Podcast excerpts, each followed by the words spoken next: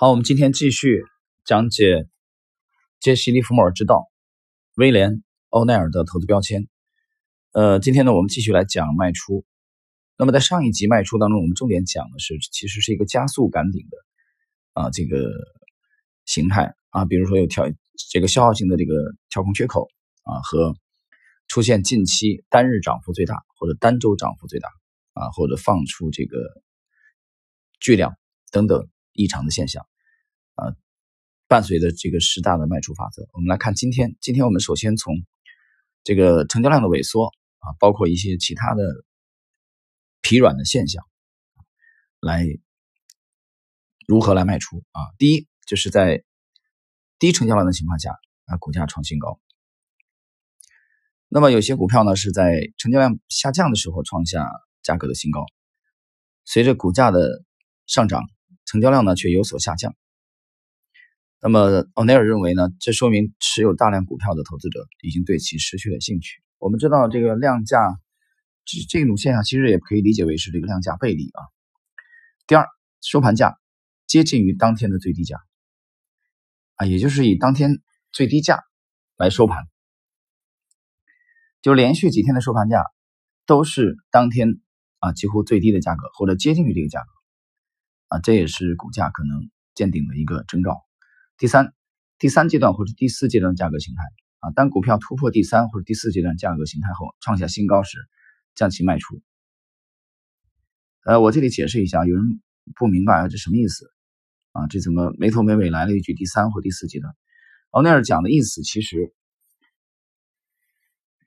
是指从周 K 线系统来看。啊，一个股票的这个主升的阶段啊，比如说有第一个阶段的盘整啊突破，然后再盘整，再突破第二个阶段盘整，当第三个阶段或第四个阶段突破的时候，啊，奥内尔就认为第四阶段价格形态失败的概率达到百分之八十。但问题是，你要确认啊，事先你要确认它是处于股价的这个第四阶段，这是奥内尔个人的观点啊。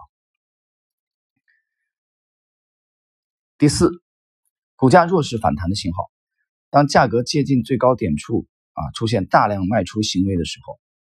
股价的下一次回升会伴随着成交量的萎缩，表明这次反弹不够强劲，或者持续时间较短。你应该在弱势反弹开始两三天后就赶紧将股票卖出。这什么意思啊？这个第四点我们解释一下。呃，比如一个股票啊，之前的这个头部啊是一百二十元。然后经过几天的下跌以后呢，股价再次的反弹。这个时候呢，反弹的，我们从单日的涨幅来看啊，股价的上涨并不够凌厉，啊，持续性比较差。同时呢，这个时候股价呢曾经回升到了啊一百一十七或者一百一十八，它没有能力去突破左侧的一个高点一百二十美元啊。我们假定，而且这一次的反弹就是从一百二十元。一百二十美元下跌之后啊，在逐渐的反弹到一百一十七或一百一十八的过程中呢，这次反弹的时候伴随的是成交量的萎缩啊，所以这种就属于奥内尔讲的弱势反弹啊，他就认为这其实还是一次啊这个很好的卖出的机会啊，这里并换言之，这里并不是在酝酿一次真正的突破啊，就是有力度的去突破一百二十。好，第五从。这个高点处下跌，当某一个股票从最高价下跌百分之八左右时，研究一下它之前的上涨和下跌过程以及价格的高点。在有些情况下，这一方法能帮你确定涨势是否已经结束。呃，也就是从最高点下跌达到百分之八，这个位置是可以考虑卖出的。那么，这是这一点，我觉得应该灵活的运用啊。因为有有其实有相当的股票从最高点的回落的幅度达到啊百分之十五啊百分之十都超过了这个幅度，所以我个人对这一点持保留意见啊，我觉得这一点这一点可能单凭这一点很难去确定啊这里就是股价的头部，见仁见智吧啊，我们在这里是讨论一下。第六，相对价格强度较弱，相对价格强度呢，我们之前曾经讲过啊，迈尔的独创，那么。在它的这个 Investors Daily 这个里边，对相对价格强度啊，它有一个评级的表格，每日每周都在更新。奥奈尔认为，在这里边评级低于七十的时候，就考虑将它卖掉，啊，考虑将它卖掉。这个相对价格强度，大家可以去参考一下。呃，在同样在本专辑当中啊，我解读那个九大投资基金经理访谈录啊，其中这个施瓦格访问了两位，一个是威廉奥奈尔，另外一个就是奥奈尔的这个徒弟戴维瑞恩啊，那两集都有过介绍。第七，孤胆英雄，如果同一行业内没有其他啊任何重要的股票能够显示出令人信服的价格强度，你就可以考虑将其卖出了。啊，这第七点是孤胆英雄，很简单，解释一下。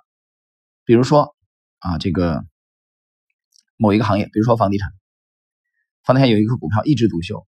但是呢，整个房地产板块没有第二只股票表现出和这只股票相类似的强势的行为，这就叫孤胆英雄啊，单打独斗，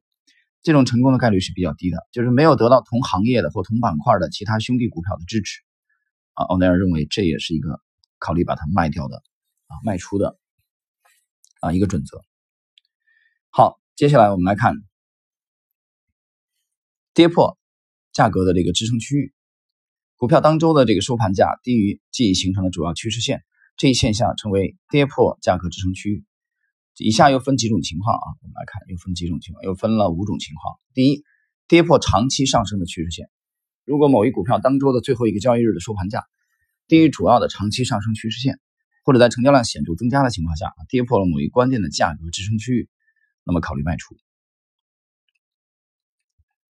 这个趋势线有多长啊？是这一条的关键。我们解释一下。奥内尔认为这个趋势线的长度应该是过去几个月，具体几个月他没讲，但是他解释了一点：基于过短时期所绘制的趋势线是不可靠的。那我个人的经验，这条趋势线的。这个跨度啊，应该至少不短于三个月以上，啊，甚至更长。啊，那是解释了，如果太短啊，你这个趋势线有效性是大打折扣的。第二，最大的股价单日跌幅，如果股票在连续上涨一段时间后，突然出现了自整个上扬以来最大的单日跌幅，并且其他迹象也表明了下跌趋势的话，你应该考虑是否。应该做出卖出的决定。第三，大规模周成交量情况下的股价下跌，在这种情况下啊，就在在一个持续上升趋势里边，结果出现了这个大规模的啊大级别的这个周 K 线的这个放巨量，同时股价下跌，那么奥尼尔认为这里是头部的可能性很大，应该赶紧的卖出股票。第四。两百天移动平均线转而下降，解释一下啊，两百天移动平均线在西方啊，在美国很多的这个基金经理是比较重视的，奥奈尔就非常重视它。两百天我们换算一下啊，一个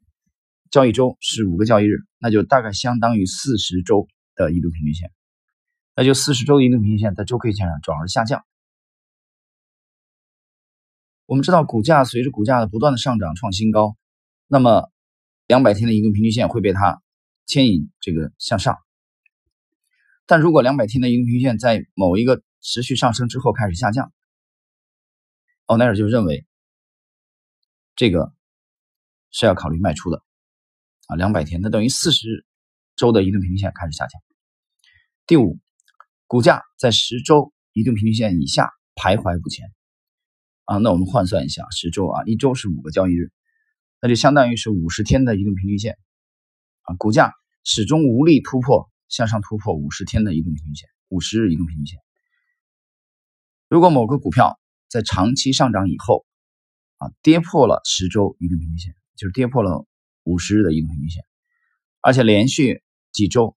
他这里讲的是连续八到九周啊，我倒觉得这个这个未必是八到九周，啊，未必一定。有人说你不要那么教条嘛，对吧？好，奈尔都说了八到九周。那我必须要八到九周才能确定这是个头部。我说你这个太机械了，啊，这个脑子有点有点太机械了，未必就一定是八到九周，他有时候可能五到六周呢，四到五周呢。跌破十周移动平均线之后，它前面有个前提条件，同志们有个前提，就经过长期上升以后，啊，之前经过了大幅上涨以后，跌破了十周移移动平均线，同时连续八到九周在此范围内徘徊，并无力反弹到十周均线以上，那么奥内尔认为考虑卖出。听清楚了吧？啊，有几点几个要点。第一个，经过左侧经过了相当程度的上升，那有人又较真了，涨百分之三百还是涨百分之一百？这个奥内尔并没有讲啊，这个没有办法去这个定量的。这第一。那我们可以简而言之呢，告诉你这里发生了一个大幅度的上涨啊，左侧。随后呢，第二要点就是跌破了十周移动平均线，的确跌破了啊，这第二点。第三，连续几周无力再反弹到十周移动平均线之上，那么考虑卖出，清楚吧？啊，所以我把这条整个的把它，嗯，这个破解为三个要点，你把握住这三个要点就可以了。好了，各位，我们今天呢，利用这点时间呢，把威廉·奥内尔的卖出的啊这个精华当中的两个方向的，一个是成交量萎缩及其他一些市场疲弱表现的这个逃顶法则，还有就是跌破价格支撑区，包括了跌破重要的移动平均线啊，四十周就相当于两百天，呃。两百天下降和跌破十周移动平均线，包括最大的股价单日跌幅，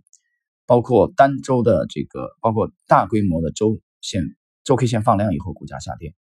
包括跌破了长期上升趋势线，这都考虑卖出。好，那我们今天呢对奥内尔的这个卖出的啊这个策略的讲解就到这里，下一集我们将继续。